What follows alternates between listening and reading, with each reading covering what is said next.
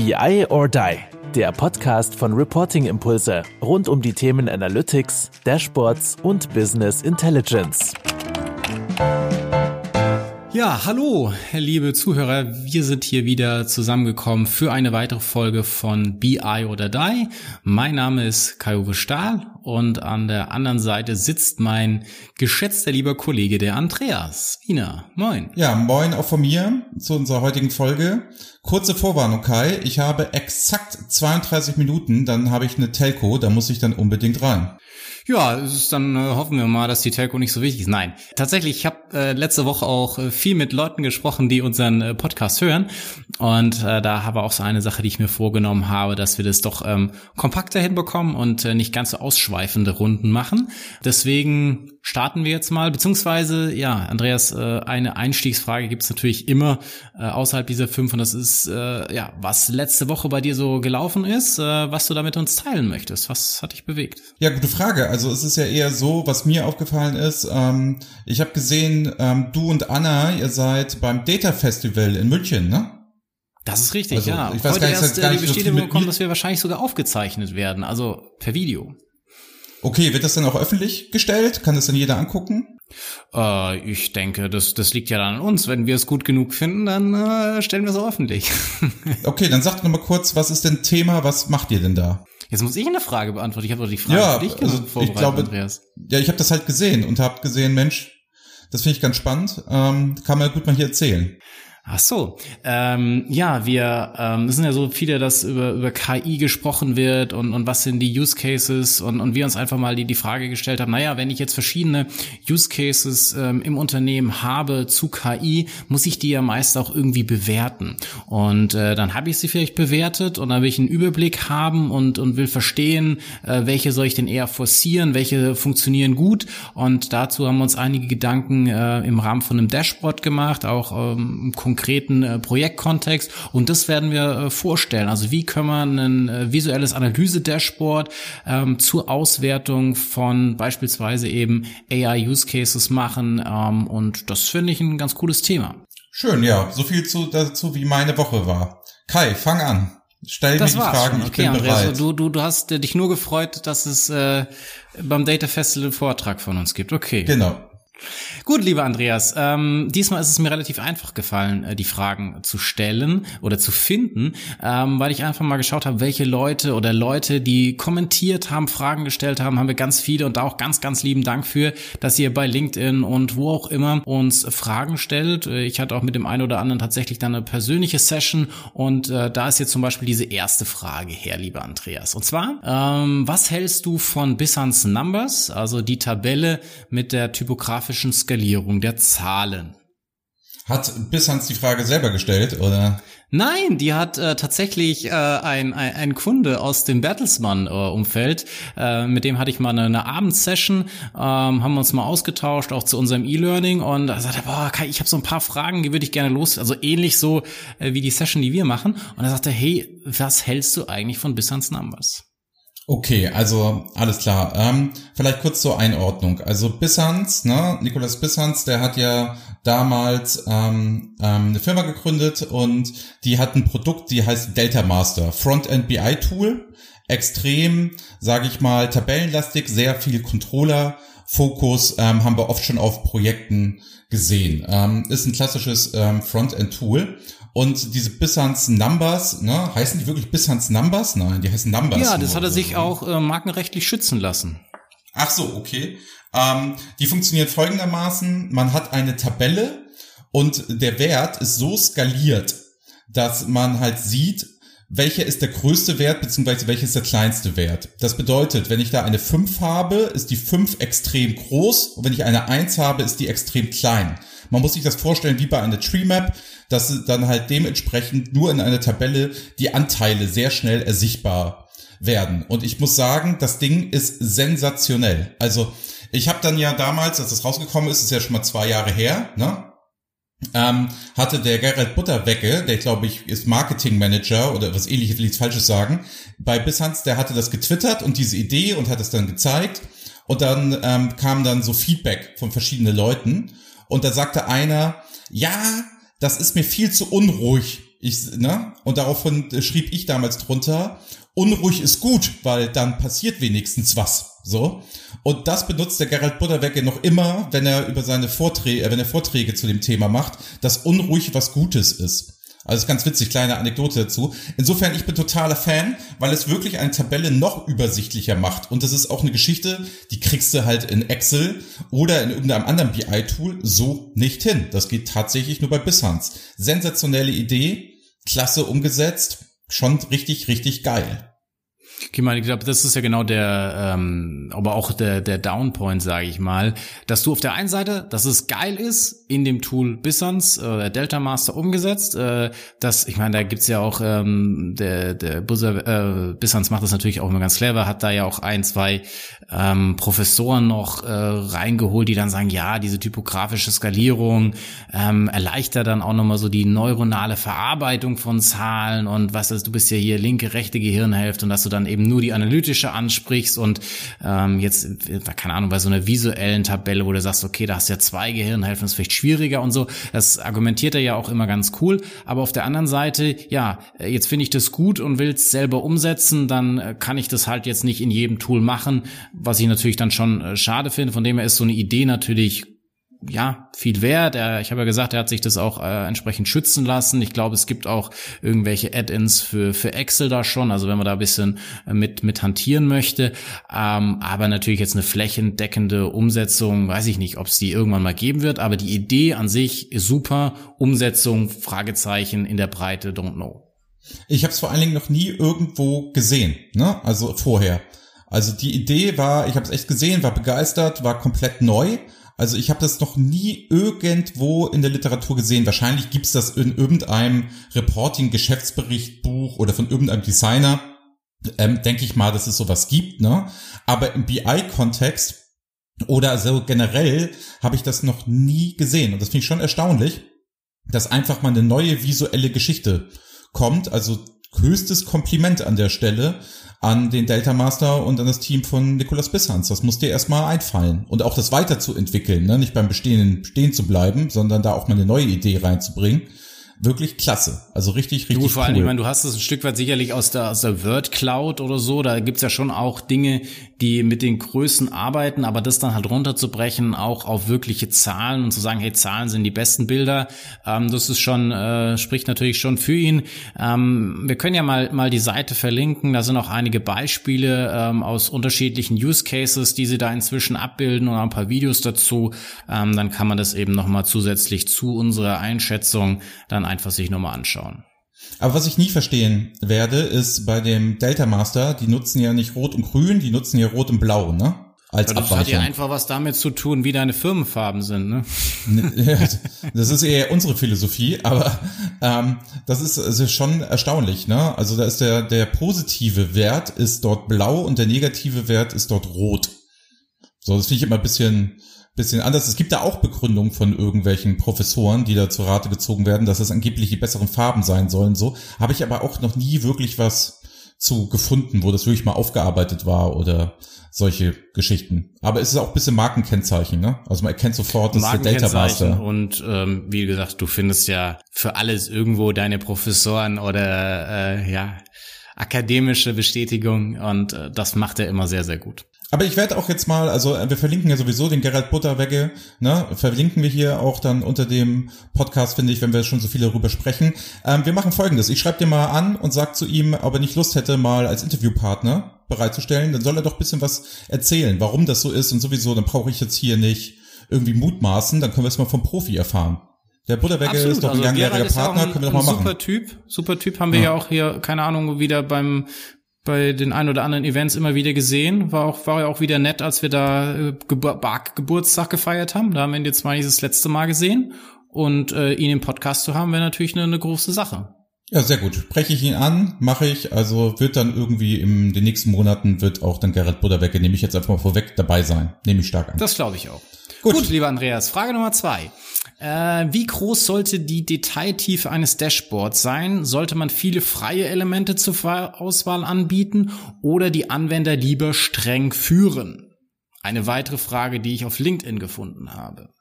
Aha, also nach dem Motto, wie, wie ist die Tiefe, ne? Also Genau. nach dem Motto, wie viel Freiheitsgrad zur selbstständigen Analyse lasse ich denn dem Nutzer am Ende des Tages, ne? Genau. So, also Antwort Nummer eins ist ähm, natürlich so viele Daten wie nur irgendwie möglich, aber so geführt wie möglich. Bedeutet, ähm, dass ich natürlich jetzt nicht erstmal 20.000 Mal irgendwas auswählen muss, also mit irgendwelchen Dropdown-Feldern etc., bevor ich zu irgendwo hingelange zu irgendeiner Information. Besser ist halt immer so viel Information auf einer Seite zeigen wie möglich, dann Auswahl lassen, dass man dann halt äh, Details auf Anfrage und dann zum Schluss halt in eine Tabelle abspringt, wo man ganz, ganz tief runter kann. Also eigentlich nur drei Ebenen zur Verfügung stellt, wenn es ein geführtes Dashboard ist. Kurz zur Abgrenzung, wenn man ein Visual Analytics Dashboard hat, also sprich, wo man eine große Datenmenge verarbeiten will, die visuell aufbereitet ist, da sollte man dann schon viele Auswahlmöglichkeiten geben, schon viel Eingrenzung, aber das auch immer, was wir sagen, visuell und nicht so stark vorher geführt. So, also dass ich nicht ähm, erst was auswählen muss, sondern dass ich alles auf einmal sehe und dann reingehen kann, wenn mir irgendein Ausreißer auffällt, eine Korrelation oder irgendwie sowas. Genau, ich glaube, es ist ähm, so ein bisschen, wie ich die Einschätzung auch gemacht hätte. Ähm, ich hätte es vielleicht so kategorisiert, dass ich gesagt habe, okay, auf der einen Seite gibt's die äh, geführten Dashboards. Das ist oftmals ja für Entscheider, aber auch für wiederkehrende Fragestellungen, die ich jetzt aus meinem Reporting, aus meinen Monatsberichten und ähnlichem kenne. Da sollte ich ja kein irgendwie verlieren oder an irgendeiner Stelle zurücklassen, dass er sagt, oh Gott, äh, was muss ich da jetzt tun oder bin ich da irgendwie mit überfordert? Das ist so die, diese eine Seite, wo man genau diese strenge in Anführungsstrichen Führung hat und auf der anderen Seite die analytischen Visual Analytics Dashboards, wo ich ja auch teilweise mit einer offenen Fragestellung hingehe und es ja eher von dem Kreis der Nutzer bei den Experten liegt und ähm, die können sich ja dann durchaus auch ähm, da ein bisschen freier durchnavigieren und sie sind jetzt nicht überfordert, wenn sie dann hinten links irgendwo landen und nicht mehr wissen, äh, was sie da jetzt vorher gemacht haben oder wie sie das Ding bedienen sollen. Von dem her, ich glaube, das ist auch so eine, so eine, so eine schöne Unterscheidung. Ja, und man muss auch ganz klar sagen, ähm, die Leute denken immer, es müssen solche Visual Analytics Dashboards sein, die relativ frei sind. In Wirklichkeit, ähm, die Kunden brauchen so 80 bis 90 Prozent geführte Dashboards. Drei Ebenen, drei, ähm, dreimal klicken, Kernaussage, dann sehe ich alles, dann habe ich alles, etc. Also drei Ebenen anzubieten, das ist 80 bis 90 Prozent der Dashboards. Die Visual Analytics Fälle, zwar spannend, kann man drüber reden, die machen aber immer den kleineren Teil aus, denn das operative Geschäft damit abzubilden oder halt irgendwelche Dinge zu entdecken, die man vorher nicht wusste, explorative Datenanalyse als Stichwort, das ist ja eher seltener der Fall. Ähm, daher merken, geführt drei Ebenen, damit erstmal starten, damit loslegen, kommt auch super an. Ich glaube halt auch vor allen Dingen, ähm, wenn man ja so wieder die, die Evolution dann innerhalb von einem Unternehmen sich anschaut, wie funktioniert da Reporting, Dashboarding, ähm, da eben einen Schritt nach dem anderen gehen und deswegen, wie du sagtest, äh, mag es vielleicht den etwas besser ausgebildeten Analytiker äh, schon natürlich jucken, dass er da Richtung Visual Analytics äh, schielt. Ähm, aber die Frage ist halt immer, was sind die tatsächlichen Use Cases äh, in den Unternehmen und in Unternehmen, was jetzt von statischen oder von mir aus ja rumgeschickten in irgendwelchen Mappen oder PDFs liegenden Berichten oder ja vielleicht erste Dashboards auch hat, kommt, ähm, die sind natürlich dann immer besser aufgehoben in, in geführten Dashboards und da halt wirklich ein, ein Framework dahinter liegen zu haben, dass ich nicht immer wieder auf der grünen Wiese anfange, sondern ganz klar weiß, alles klar, das ist meine erste Ebene, das ist meine zweite Ebene, das ist meine dritte Ebene, das sind die verschiedenen Cases, die ich haben kann und ähm, da braucht man gar nicht so viel experimentieren, sondern da gibt's ja eine gute Basis, auf, auf der man einfach starten kann. Absolut. Also es ist reicht reicht auch erstmal. Also es hört sich so an, als wäre das gar kein Sprung. Das musst du halt erstmal machen, ne? Also bevor du dann in die Königsdisziplin gehst. Genau, das ist vielleicht äh, ein, ein, richtiger Punkt, dass man sagt, äh, mach erst mal das, sei zufrieden, wenn du das richtig, wenn du da die Hausaufgaben vernünftig machst. Und ähm, ich denke, dann ähm, kann man ja das andere auch äh, tun. Das ist ja überhaupt keine, kein Ausschlusskriterium. Genau, nächste Frage, Kai. Gut, Andreas, ähm, Frage jetzt war, ich schon, drei. jetzt war ich schon nicht mehr lieber Andreas, weil ich war jetzt den ganzen Podcast über diese Folge immer lieber Andreas. Jetzt war ich dann nur Nee, du warst Andreas. von lieber äh, über Ja. nee, ga- ganz am Anfang habe ich noch mit geschätzter, mein geschätzter oder das wollte ich Oh, zumindest ja. sagen. Ich weiß nicht, ob ich es gesagt habe. Mein lieber Ja. geschätzter äh, Kollege Andreas. Ähm, Jo, hau raus. Gut, äh, mein lieber Andreas, äh, der Wert von BI, überschätzen wir den Nutzen von Zahlen, Daten und Fakten? Oh, Klassikerfrage, ne? Also, ähm, oh, das ist schon ewig her. Da war ich ein junger Consultant und habe einen Artikel geschrieben ähm, und da habe ich damals von Andreas Totok, ähm, damals noch Opitz Consulting, jetzt ist der, ist er bei der Sparkasse, also genauer gesagt bei der Finanzinformatik, dem Dienstleister für die Sparkassen. Ähm, der hat einen Artikel darüber mal geschrieben. Oh, das ist echt schon ewig her, ähm, was eigentlich der Wert von BI ist, ne? Und dann immer, habe ich die Zahlen, habe ich die Zahlen nicht, etc. Ähm, ich, ich wäre mal, also es gibt's ja nirgendwo, aber dieses Experiment, ne? Man verzichtet da einfach mal drauf, das gönnt sich ja niemand, ne? Ähm, was eigentlich passieren würde, gerade wenn man davor immer sagt, ja, viele Dinge werden ja aus dem Bauch heraus entschieden, ne? Und aus dem Bauch heraus entscheiden ist ja gar keine schlechte Eigenschaft. Ist ja eine gute Eigenschaft, weil es ja oft unsere Intuition widerspiegelt und unser Gefühl und das, was wir jetzt gerade brauchen. Und nachher werden die Daten ja erst genommen, rationale Entscheidungen daraus zu machen. Ne? Und auch nur, weil ich die Daten habe und die Fakten habe und so, ist ja nicht immer gesagt, dass ich dadurch die richtige Entscheidung zwangsläufig treffe. Aber das hat auch viel mit Entscheidungskompetenz zu tun und dass sich dem bewusst machen, wie viel ist es denn? Und meisten Unternehmen versuchen immer rational Krass, zu dass du jetzt so, so, so extrem kritisch äh, mit, mit, mit dem Thema umgehst. Äh, hätte ich jetzt äh, erstmal anders erwartet, weil ich finde, auch wenn du Bauchgefühl ansprichst, warum haben wir ein Bauchgefühl? Und da hatten wir ja auch vor einigen Tagen mal drüber gesprochen, ähm, dass wir an einen oder anderen Stellen eben kein Bauchgefühl hatten. Ähm, wirst dich wahrscheinlich auch noch dran erinnern, Thema will ich jetzt gar nicht anreißen. Aber ähm, und da war so mein Gefühl zu sagen, na ja, wenn ich von irgendwas ein Bauchgefühl habe, dann ist das ja irgendwo auch auf Basis von Daten entstanden, weil Daten sind ja genauso irgendwie Erfahrungen, die ich gesammelt habe. Ja, aber die sehe ich ja nicht im Dashboard. Und wenn ich in, in dem Feld noch keine Erfahrung habe, dann, dann habe ja, ich auch kein Bauchgefühl. Ja, die sehe ich ja nicht im BI. Also ich sehe meine Erfahrung dort ja nicht. Okay, aber dann ist es, aber ich habe ich hab dieses, ähm, diese Frage ist ja so, okay, der Wert von BI, überschätzen wir den Nutzen von Zahlen, Daten und Fakten? Und ich hätte halt mehr so diesen, diesen zweiten Teil, äh, wäre ich mehr abgehoben und sagen, okay, äh, ROI von, von BI oder so haben wir sogar schon auch mal diskutiert. Ja, ich glaube aber, na, ich glaube, also diese Zahlen, Zahlen, Daten und Fakten soll sich doch dann eher mit dieser Frage so gemeint, dass sich das eher aufs Dashboard so was bezieht, was du dort halt siehst, ne? Also, welche KPI oder was da gerade passiert ist oder wo die Abweichung ist und so weiter und so fort. Ähm, ich glaube, es ist einfach nur diese Aufzählung, die da gemacht wird. Ne? Also, dass du klar davor sitzt und deinen Erfahrungsschatz als Mensch reinbringst, das ist, das ist, glaube ich, ähm, das ist, das ist klar. Ne? Nur ich möchte nicht wissen, wie viele Leute ein Dashboard im Nachhinein benutzen, um ihr Bauchgefühl zu rechtfertigen. Und das ist aber gar nichts Negatives, weil man kann ja auch positiv damit entscheiden und beides korreliert ist ja hervorragend. Ne? Es ist eher so ein Indikator, glaube ich, für mich. Und es gibt dann Leute, die sind dann, verlassen sich sehr, sehr auf die Zahlen und steuern nur danach, ne? Und es gibt auch Leute, die sehr stark über das Bauchgefühl, und ich glaube, weil beide Gehirnhälften, du hast ja vorhin auch schon bei Business angesprochen, ähm, für die Entscheidungsfindung wichtig sind, ne? Ähm, um den Wert von BI dafür zu bestimmen, es unterstützt, glaube ich, meine rationale Denkweise ganz, ganz stark.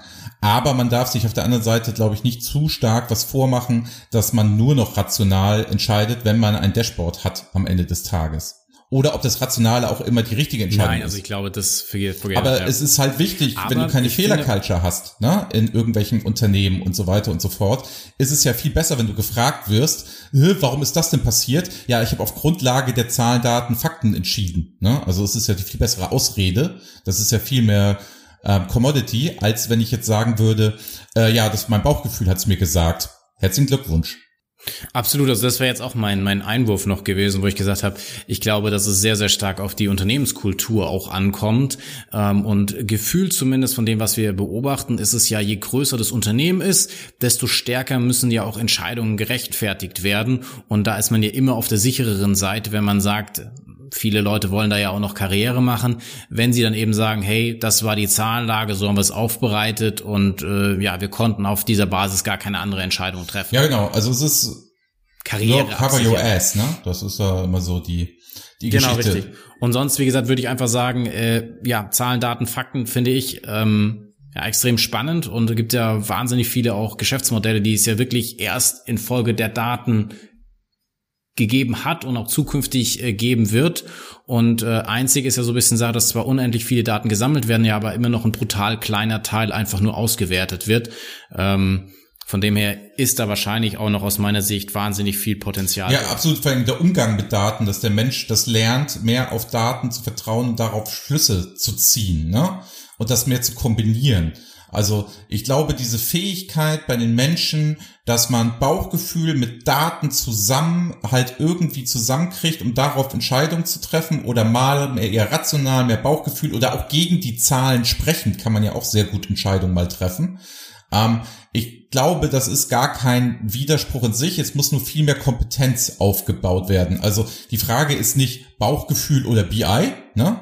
sondern eher, wie kann ich beides gut nutzen, um dann das bestmöglichste Ergebnis davon zu äh, rauszutragen. Dass ich Zahlen brauche, ist ganz klar, sonst könnten wir unser Unternehmen auch nicht steuern, wenn wir keine Zahlen hätten. Also, obwohl und das muss man ja fairerweise auch sagen, gerade wenn man so argumentiert, was ist der ROI von, von BI und braucht man BI äh, überhaupt, ähm, ist halt die Sache, okay, es gab ja schon immer irgendwo IT und Daten und was weiß ich was. Und das ist ja vielleicht im, im Rahmen von BI einfach nochmal professionalisiert worden und äh, einfach, äh, ja, nochmal strategisch angegangen und dass man ja aber trotzdem schon immer letztendlich auf Basis von Daten äh, ja analysiert und vielleicht auch Fragen stärker oder weniger stark natürlich getrieben ähm, dann beantwortet hat. Deswegen glaube ich, ist es manchmal auch schwer, da jetzt wirklich, du sagtest so, ja, BI abschalten. Ja, okay, du kannst diese Abteilung vielleicht abschalten, aber du wirst ja nicht den, den Datenstrom eines ganzen Unternehmens abschalten. Ja, aber das will ich ja, das wäre ja genau das, was ich mal spannend finden würde. Den Datenstrom ja, oder die BI? Ja, beides. Also wenn man einfach mal sagt, fertig. So, und jetzt entscheiden wir einfach mal so stark nach Bauchgefühl und es war schon immer so und bla bla bla. Ich wette fast, es wird sich gar nicht so viel unterscheiden. Also ich glaube, dass langfristig wird das nicht funktionieren, ne? Aber ich glaube schon, dass du das nicht als zwei, drei Monate erstmal gar nicht merken würdest. Ja, ich, es, es kommt wahrscheinlich auf dein auf dein Cashflow an. Also wenn wenn da alles wenn da alles im Lot ist, dann äh, kannst du brauchst ja, du da keine wird, Daten für oder irgendwie tun. wenn du da knapp kalkulierst. Aber wie gesagt, in, in, in die Richtung ist auch noch eine, eine, die, die vierte Frage. Ähm, nicht, nicht auf das Abschalten, aber trotzdem ein, eine Sammlung. Man spricht ja oft so vom BI Competence Center und äh, da ist auch eine konkrete Frage dazu gegeben. Ähm, hat ein BI Competence Center noch seinen Nutzen in Klammern im Zeitalter von Data Science? Uh, ich würde das gar nicht, ich würde das gar nicht ähm, voneinander trennen wollen. Also nach dem Motto, als wäre Data Science ein Widerspruch zu einem BICC. Ne? Ähm, gut, was ist denn ein BICC? Ne? Es gibt's ja virtuell oder die Leute setzen sich zusammen oder die Leute sind auch angestellt. Ähm, ähm, da, da muss man ja ganz ehrlich sagen, ähm, so ein BICC, so eine Kerntruppe, die sich um BI kümmert, ne? macht ja absolut Sinn. So. Right. Und wenn diese Kerntruppe jetzt meinetwegen sich auch noch Data Scientisten Themen, ne? Auch noch in diese Struktur mit reingießt, finde ich das absolut empfehlenswert, weil da sitzen die Erfahrungen, da sind die Dinge, die ja sehr, sehr artverwandt sind. Ähm, das dann darum zu ergänzen, finde ich, macht absolut Sinn. Also ich finde, es muss jetzt nicht jeder, nur weil es Data Science heißt, daneben an jetzt noch ein Lab bauen, wenn ich schon ein BICC habe. Oder wenn soll ich die so hart verquicken, dass die halt miteinander arbeiten können. Also das finde ich ist überhaupt gar kein Widerspruch. Glaube ich auch nicht, weil ich meine, die, die Zielvorgabe ähm, von so einem Zusammenschluss ist ja nichts anderes als, wie finde ich die möglichst kompetentesten Mitarbeiter, ähm, die auf die verschiedenen ja, Systeme oder was alles halt ähm, an Aspekten innerhalb äh, dieser Organisation für BI notwendig ist, dass die zusammenkommen, ähm, dass die irgendwie sich austauschen, dass die sich ähm, zusammen organisieren und da das bestmöglichste Ergebnis äh, für das Unternehmen rausholen. Und nur weil es jetzt ja BI im Namen trägt, heißt es ja nicht, dass es irgendwelche Themen ausschließt und je nach Definition von BI kann da genauso ja Data Science runterfallen. Ich finde ja insgesamt, sage ich mal, ist es sinnvoll, ähm, sich vielleicht auch übergreifend, jetzt nicht nur innerhalb einer ähm, Organisationseinheit, sondern da eben auch übergreifend sich entsprechend auszutauschen. Du hast ja auch das äh, virtuelle BICC angesprochen, um letztendlich da einfach Kompetenzen zu bündeln und ob das Ding dann, was ist ich, Data Science Competence Center oder BI Competence Center oder whatever heißt, äh, ist ja erstmal völlig egal. Nur eben, sage ich mal, dieser übergreifende Austausch zu diesen Themen innerhalb eines Unternehmens ist massiv wertvoll, hat da, denke ich, auch absolut seinen gerechtfertigten Nutzen und die Themen ja, darüber entscheidet ja die Gruppe, die dieses äh, BI Competence Center oder wie auch immer Ja, also es ist folgendermaßen, ähm, ich wurde jetzt gebeten, ähm, iterativ zu begleiten bei der Erstellung einer BI-Strategie. Ne? So, das gibt es da noch nicht, noch nicht gemacht, etc. Und dann ist uns aufgefallen, was wir vorhaben und was wir machen wollen. Wir haben so die ersten Workshops gemacht, ne? Und da ist uns aufgefallen, ähm, es ist gar nicht mehr der Begriff BI-Strategie, sondern wir haben es dann Data Analytics-Strategie genannt, ne? Und Digitalization. Weil diese ganzen Daten und was für nötig ist, etc., mussten wir viel größer fassen, weil BI, der Begriff, hätte es nicht mehr ausgehalten. Ne? Also es bedeutet, ähm, du bist ja jetzt auch auf dem Data Festival, ne? Du bist ja nicht auf dem BI Festival und da geht's ja. ja auch um KI und so. Ich glaube, von der Begrifflichkeit her, wenn man sich so stark mit Data und Analytics, dann ist alles halt mit drin. Dann ist auch das Reporting mit drin. Da ist auch, da ist alles, was Daten angeht, mit drin. Und deswegen eher von Daten an, an der Strategie. Ich mag gerne den Begriff Data Analytics, weil er noch sowas ähm, Aktives hat, ne? Aber so eine Data Analytics Strategie oder ein Data Analytics Competence Center, ne? Finde ich viel, viel, viel besser. Ob das jetzt Agile ist oder nicht oder was auch immer, das muss jeder wieder für sich beurteilen. Ne? Haben wir ja auch eine Meinung zu. Aber ganz ehrlich, Data Analytics ist, glaube ich, da ein schöner Begriff, den man gut anwenden kann, um halt das Thema auch einfach breiter zu machen, um mehr unter einen Hut zu kriegen. Aber das sind ja hier auch alles so Fragen, Kai, da hätten wir ja auch eine Folge zu machen können, zu jeder einzelnen Frage. Das ja, kommt ja hier ein Hammer nach dem anderen. Eine, eine ganz entscheidende, Andreas. Ähm, heißt es jetzt dann auch Data Analytics or Die? Oder haben wir jetzt einen falschen Namen Ja, das genommen? Problem ist, es reimt sich dann nicht mehr mit dem BI or Die. Aber eigentlich ja, ne? Es müsste eigentlich Data Analytics ja. or Die heißen, unser Podcast. Oder Data or Die. Hm. Super. Also jetzt rede ja, ich, reden wir hier so äh, schlau, ne? Das ist typisch Berater, weißt du? Reden hier so schlau und neue Trends und solltest du so machen und sollst eher Data Analytics nennen. Unser Podcast heißt BI or Die.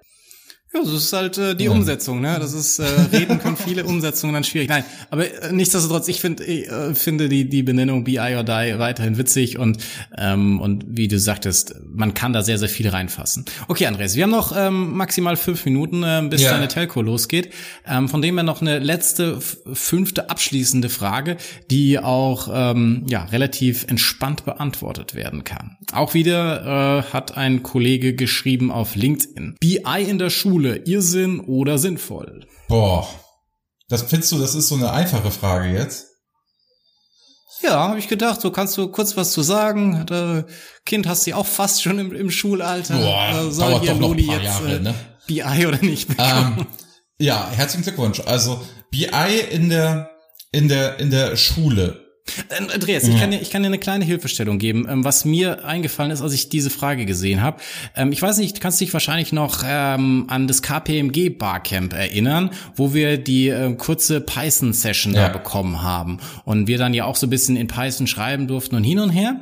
Und da hast du zu mir gesagt, du Kai, weißt du, was mir damals oder was mir jetzt da total geholfen hat, war, dass ich in der Schule so Programmiersessions hatte, weil die, die Logik davon habe ich jetzt super direkt in Python anwenden können und habe einfach so diese diese Logik dahinter äh, eher eher greifen können, weil ich als ich ein, ein junger Mensch war mal zum Thema Programmierung ein bisschen, ein ja, bisschen also, gespielt habe. Also was ja also jetzt kurz, absolut sinnvoll kurze, dann wäre. Kurze zu, zu kurze ähm, Ergänzung. Ne? Also ich nenne mich ja immer Geisteswissenschaftler. Ne? Man darf aber nicht vergessen, ich habe ja auch ein Vordiplom in Informatik, ne? Und das war nicht die Schulzeit, das war dann tatsächlich schon das Studium. Also ich habe das im Studium gemacht.